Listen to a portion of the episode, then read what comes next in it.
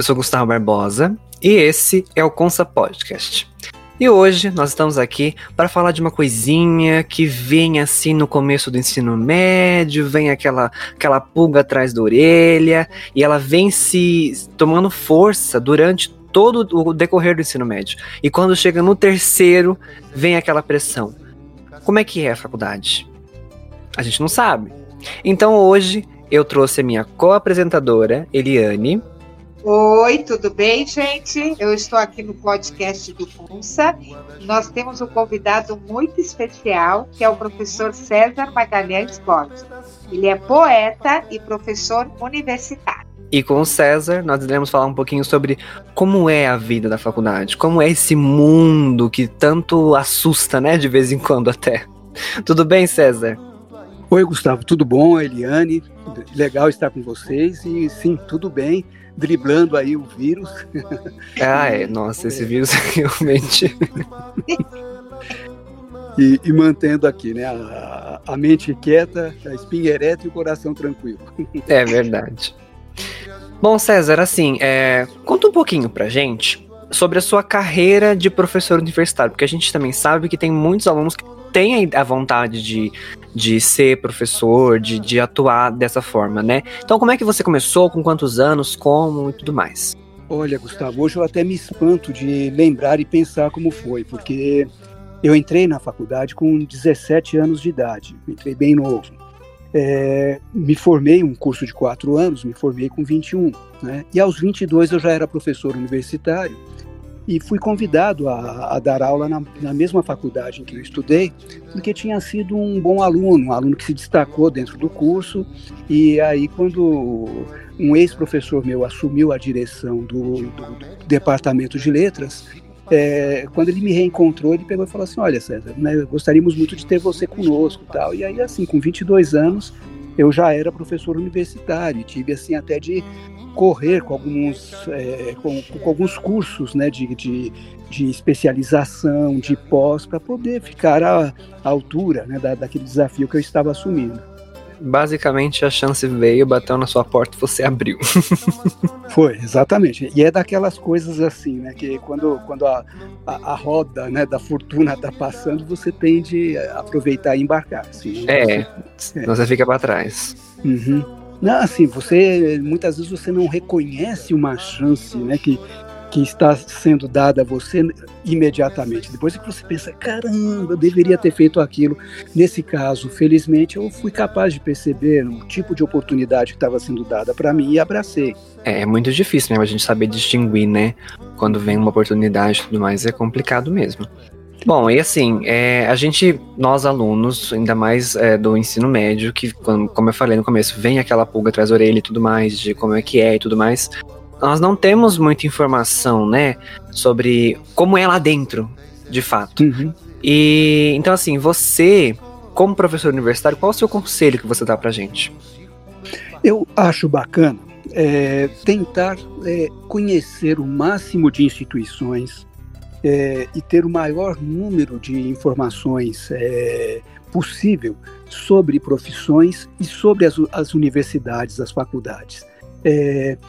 Porque é assim, no fundo, no fundo é uma escola, né? Você está continuando a sua é, a sua vida escolar, só que num outro nível, né? num nível em que há mais pesquisa, em que há mais responsabilidade, em que se respira um ar de muita liberdade, um ar muito adulto, mas por outro lado é, é algo que te pede também a contrapartida, né? Você tem de se empenhar para obter bons resultados. Você não pode é, pensar assim, poxa, mas aqui ninguém então pega no meu pé, a chamada é feita a tal hora, eu já estou. Sabe assim? Então muita gente se perde na, na, num curso superior porque não consegue ter autodisciplina. Então, é, ter disciplina é, consigo mesmo é muito importante nessa hora. Você tem que saber assim, olha, por que, que eu estou aqui? No, no caso de um curso superior, você está, assim, a, a rigor, abraçando uma profissão é uma carreira, é algo que uhum. você escolheu para a sua vida. Então você tem de ser é, participativo. Né? Não adianta você achar que só os professores terão né, a, a incumbência de te ensinar. Que nada, você é tão responsável pelo, pelo ensino quanto o professor. É, é uma coisa assim de corresponsabilidade mesmo. Uhum. É, quanto mais liberdade a pessoa ganha, mais responsabilidade vem também, né? Já dizia o Homem-Aranha. é verdade. Bom, e assim, a carreira acadêmica e a poesia, elas sempre foram o seu projeto de vida ou existiram outros? Como é que foi esse caminho? Olha, a, a, a carreira acadêmica, eu, no, pelo menos no meu caso, né, ela uhum. existiu é, por causa do, do, do escritor em mim. Né? Então, é muito difícil você ganhar a vida como escritor, é muito difícil você estabelecer um nome no mercado e viver exclusivamente de literatura. Isso se a gente pensar assim, literatura que vende muito, né? Então, poxa, os livros, os romances, os best-sellers, os livros de autoajuda e não sei o quê. Poxa, mas eu escrevo poesia, né? Então, você emplacar um livro de poesia de grande sucesso e viver exclusivamente de poesia é algo muito, muito difícil, não só no Brasil, em qualquer lugar do mundo. Então eu sabia desde cedo assim que eu deveria ter uma profissão paralelamente à, à, à literatura. E eu vi assim que o magistério era a coisa que mais me aproximava desse mundo que eu queria. É, em que sentido? É, quando você está em sala de aula, você tem toda uma condição também de trabalhar na formação de leitores, que são né, os alunos no caso, Uhum. e de falar de cultura, falar de conhecimento, é, falar de é, coisas que se conectam com a própria literatura e com a própria vida. Então, eu vi assim que, que era um caminho de proximidade, que o magistério me ajudaria muito é, nesse caminho, que é o quê? Né? Se a literatura é um encantamento pelas palavras, é, o ensino ele também se dá por meio das palavras. Eu estaria num caminho muito próximo aí. Então, esse foi o projeto de vida e que vem se realizando. Né? Eu acho que, no caso da literatura, a gente nunca se aposenta dela. Enquanto eu uhum. viver, eu vou escrever. É, viver de arte no, no Brasil é complicado, né? É sempre bom ter um plano B também. É verdade, assim, é uma canção do Bob Dylan, né, que é, ele fala é, like a Rolling Stone, né? E uhum. em dado momento ele fala, né, para a personagem da canção dele, né, que você precisa saber de onde é que vem a sua, o seu próximo prato de comida. Né? E, é verdade. E é isso, você precisa saber de, de, de, onde é que vem o próximo prato de comida. Então a gente precisa é, ter uma segurança nesse sentido, até para poder depois, né, soltar o, no meu caso, o poeta que é em mim. Né? Esse poeta não teria sobrevivido sem a nobre ajuda do professor. É verdade. Uhum. Bom, agora ela que foi sua aluna, né? Nada mais justo para vir falar um pouquinho sobre isso. Pode falar, Eliane. Bom, Bruno, tudo bem com você? Claro que tá, né? Sim, Levando a vida com esse vírus, né? Uhum. Olha, na sua opinião, encarando o Brasil atual, quais são as carreiras do momento? Então, Eliane, eu vejo duas coisas. Aliás, assim, tem, tem algumas coisas para a gente falar sobre esse assunto, que é um assunto bom, é um assunto muito rico. A primeira coisa, eu não gosto de falar muito de tendência de mercado para ganhar dinheiro, porque isso muda muito. Então, é, é, quando eu lembro que por volta de 2010, coisa assim, é, declarou-se que o Brasil vivia um apagão tecnológico e que precisava formar gente na área de tecnologia. Olha, foi tanta gente, tanta gente para essa área que se no começo ela pagava muito bem, quando você tem gente demais no mercado na mesma área, aquela área começa a pagar mal, começa a ter desemprego, porque é, é uma coisa descompensada, né? Você imaginar que está todo mundo de um lado da canoa, aí você fala, olha, aqui está melhor, aí vai todo mundo para o outro lado, a canoa vai continuar pensa, vai continuar tombando para um lado só. E, então eu não gosto muito assim de abordar a profissão por essa coisa da, da oportunidade, do dinheiro. Eu acho o seguinte: é importante, em primeiro lugar, que a pessoa é, descubra o que ela gosta de fazer, com que área que ela se identifica. Porque você sabe disso, Eliane, você já está assim no, no, mercado de trabalho há, há, décadas também, você sabe que você passa a maior parte do teu tempo, da tua vida, nas né, horas da tua semana, envolvida com o trabalho. Então, se você vai realizar um trabalho que você não gosta, isso vai ser uma tortura no médio e no longo prazo. Então é melhor, em primeiro lugar, é isso, né? Você é, pesquisar, você descobrir, se for o caso de fazer teste vocacional, faça, né? Se for o caso também de entrevistar pessoas, profissionais das áreas que você tem interesse para saber como é que é a vida profissional, o dia a dia dessa pessoa, eu acho isso válido, mas procure fazer algo que haja uma identificação real, que vai te realizar, que vai te construir como pessoa. Agora, olhando o Brasil de hoje, uma coisa me preocupa Veja quanto tempo é, muitas pessoas estão sem aula por causa da pandemia. Já, já tem mais de um ano que essa situação persiste e com pessoas assim que é, largaram a escola.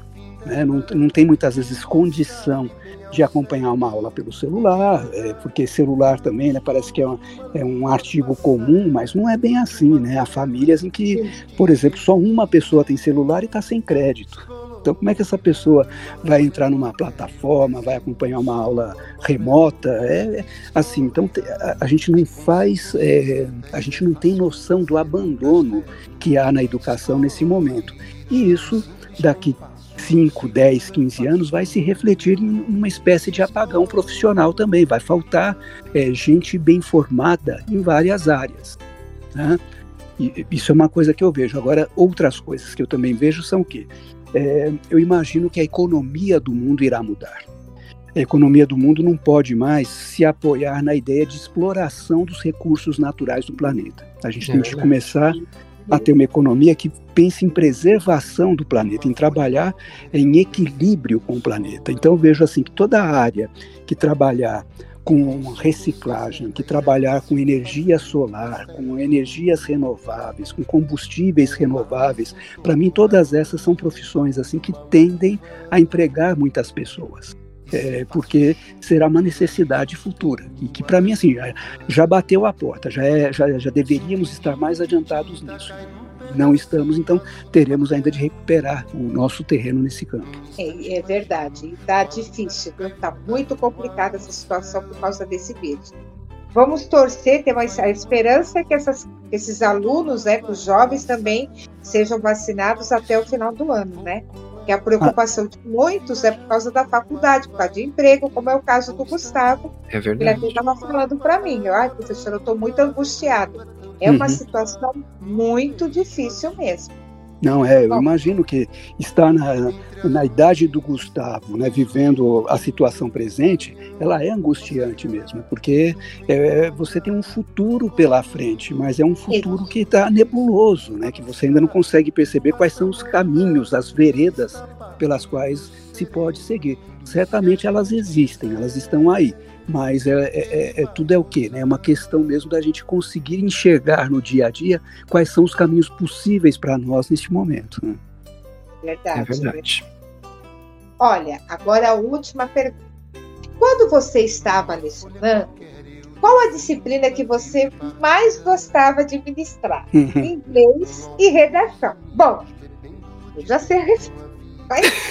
É você. Olha, Eliane, você sabe que esse papo, assim, né, é, tem algumas coisas da profissão da gente que é igual você tratar de filho, né? Se você tem três filhos, se você falar que gosta mais de um do que do outro, o outro fica chateado. É verdade, é verdade. Mas assim, é, te, houve três disciplinas com as quais eu gostei muito, mas muito mesmo de trabalhar. A língua inglesa era muito legal, porque por meio da língua inglesa a gente estudava a cultura da língua inglesa e não só o idioma. E aí, a, a cultura da língua inglesa é muito rica, caramba, né? Dentro da cultura do, da língua inglesa está William Shakespeare, né? Dentro da cultura da, da, língua inglesa estão os Beatles, está o Bob Dylan, né? Então, quando você olha assim a riqueza desse mundo, eu tinha muito prazer com as aulas de inglês, principalmente quando eu tinha oportunidade de entrar nesse universo cultural da língua. E é aquilo que se diz, né? Não se aprende é, um idioma sem você aprender também a cultura do povo que fala esse idioma. Então, eu gostava muito das aulas de inglês por isso. As aulas de redação eu curtia demais, porque, é, caramba, né? É, eu tentava, você sabe disso, você foi minha aluna, né? Eu tentava Sim. apresentar a produção de textos como se a gente fizesse parte da família dos escritores. Então, experimentando técnicas. Olha, os, dadaístas trabalham desse jeito. Então a gente ia lá e brincava, né? Com, numa oficina com as mesmas ferramentas que os dadaístas usavam para escrever, e no final da aula a gente tinha produzido um texto dadaísta. Depois fazia a mesma coisa com surrealismo, depois a gente fazia a mesma coisa para até assim você vê que a cultura da escola, ela é uma cultura que muitas vezes assim é, prega valores que depois a gente duvida né, ao longo da vida. Um deles é aquilo de que escrever bem é escrever muito. E, é. e, e, com isso né, é, entra né, aquele negócio de escrever um texto e começar a encher linguiça, que é um negócio horrível, e as pessoas perdem muitas vezes a capacidade de fazer sínteses. Aí você pega um poemeto japonês, como é o haikai, né, e você trabalha com haikai caramba, é difícil você dizer muitas coisas em apenas três linhas, em apenas três versos, em apenas 17 sílabas.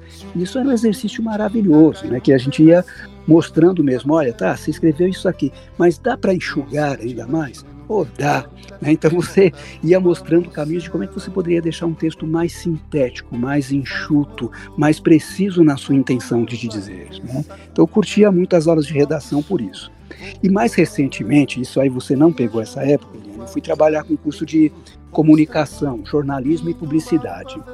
E nesse curso eu dei aulas de semiótica. É, e a semiótica é uma ciência maravilhosa, né? ela tem tudo a ver assim com, é, com o mundo da, da, da, visualidade que a gente tem hoje. Né? Então, assim, é, é você se comunicar além do que a palavra diz é, você se comunicar é, também pelas cores, também pelos, é, pelo, pelo, pela formatação gráfica de um texto. Então, é, é, uma, é uma área muito rica né, de, de, de informação e que está muito presente. A gente não percebe isso assim, mas ela está muito presente na publicidade, em tudo que a gente vê na TV, nos outdoors, né, na, né, nas placas de publicidade. Então, você vê assim é, muitos elementos de semiótica que tá, é, aquilo tudo é muito estudado, né? Cada cor que se usa, cada fonte que se usa, tudo isso é muito importante no momento de estabelecer uma comunicação com as pessoas, né? E aí você vê, para quem vem da área de, da escrita como eu venho, né? Ter poder trabalhar com semiótica foi uma experiência assim muito gratificante para mim. Então eu tenho esses meus três filhinhos aí. Mas eu, ó, você esqueceu do quarto. Ele Qual? tinha muita paciência Gustavo, porque nós uhum. éramos assim muito assim, é, analfabetos mesmo no inglês. E o professor César, nós tínhamos o CCA, e ele pegava a turma do primeiro estágio, que os outros professores não gostavam, porque a gente começava do zero. E ele tinha muita, muita paciência. A gente aprendia com ele. Lembra, Pro?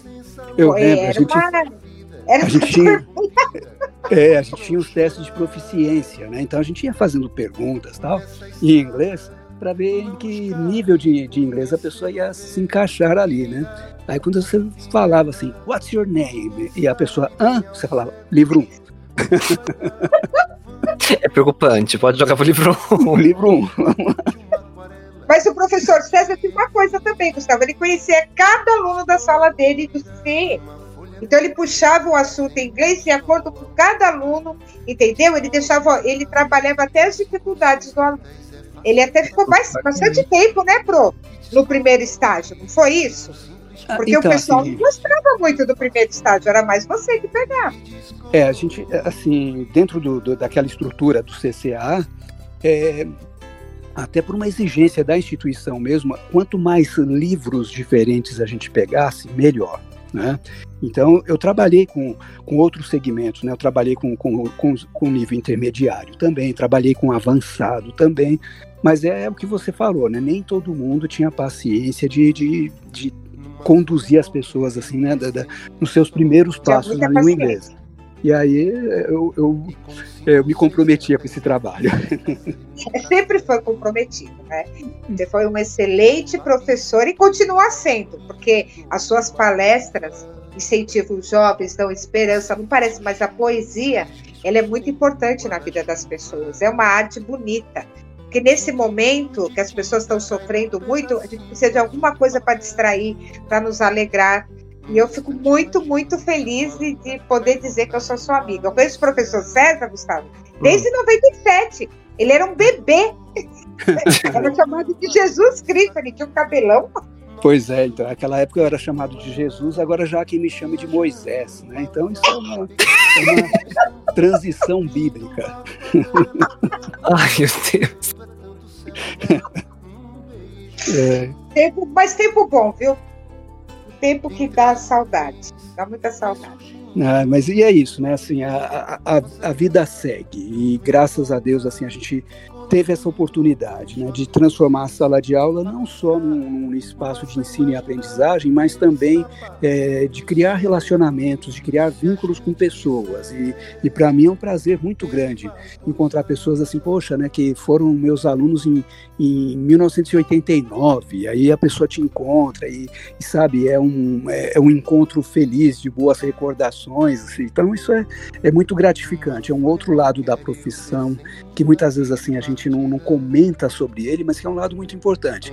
E eu imagino que, que você também, Eliane, você já encontre ex-alunos teus, assim, já formados e com família. Né? Lá do, do, do progresso, professor, que você foi, tem uma que já está fazendo direito, ela quer ser juíza, o uhum. outro já está no segundo ano de medicina, que nos concedeu uma entrevista, e o outro está fazendo veterinária, tem um que virou padre, e assim vai indo.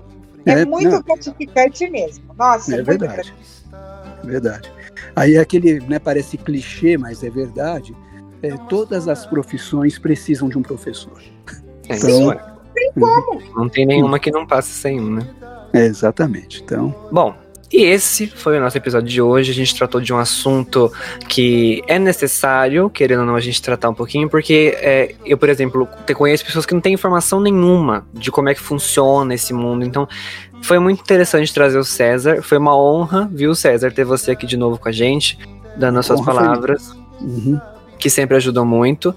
E, claro, né, maravilhosamente, a Eliane ajudando a gente aqui, como sempre, como, como co-apresentadora, né, Eliane? É verdade. E eu fico muito feliz. E olha, professor, eu estou morrendo, morrendo, morrendo de saudade das suas palestras. Nossa Senhora, não vejo a hora assim, de assistir a sua palestra. Eu vou ficar tão feliz. Ah, olha, é um momento assim que a maioria da população tiver vacinada, a gente vai poder retomar todas essas atividades e elas serão melhores do que eram no passado. É Ai, verdade. Fizemos por certeza. isso. Uhum. Mas é isso, gente. Olha, eu queria agradecer demais pelo convite. Sempre que vocês precisarem, eu estou à disposição para a gente conversar sobre este assunto, sobre poesia, enfim, sobre o que vocês quiserem conversar e que esteja ao meu alcance falar um pouco, é, eu estou aqui à disposição. Tá bom. Obrigado, então. viu, César? Obrigada. Bom, gente, esse foi o episódio de hoje. Espero que vocês tenham gostado muito, que dá trabalho para fazer. e até uma próxima. Tchau, tchau. Até a próxima, pessoal. Beijo. Valeu, tchau, tchau. Da mão e me dou uma luva.